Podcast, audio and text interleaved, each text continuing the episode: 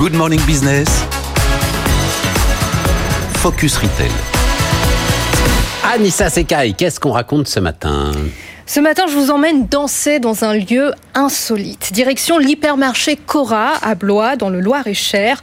Deux fois par mois, la direction organise un bal pour faire plaisir à tous ses clients et c'est un succès.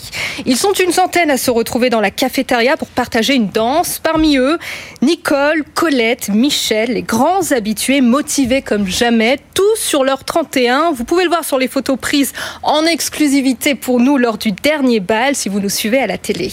Ils ont entre 60 et 85 ans, ils viennent en couple ou entre amis, c'est gratuit. Les tables sont poussées pour improviser une piste de danse, le sol est talqué pour permettre aux danseurs de mieux glisser.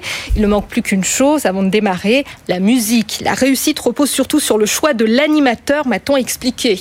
Tango, valse, Madison, disco et même des slow. Les participants cherchent à se divertir, à rencontrer d'autres personnes et pourquoi pas l'amour. D'ailleurs, les meilleurs danseurs sont et des jalousies apparaissent entre les dames. Cette activité, c'est un levier de croissance pour le magasin. Elle permet d'animer la cafétéria en dehors des heures de repas. Pendant l'animation, les danseurs consomment sur place. Certains en profitent même pour faire leurs courses. Tout ça, c'est positif pour l'hypermarché qui veut transformer sa surface de vente en lieu de vie, je cite, où les gens prennent plaisir à venir. Le magasin ne se contente pas de vendre, il crée aussi du lien social.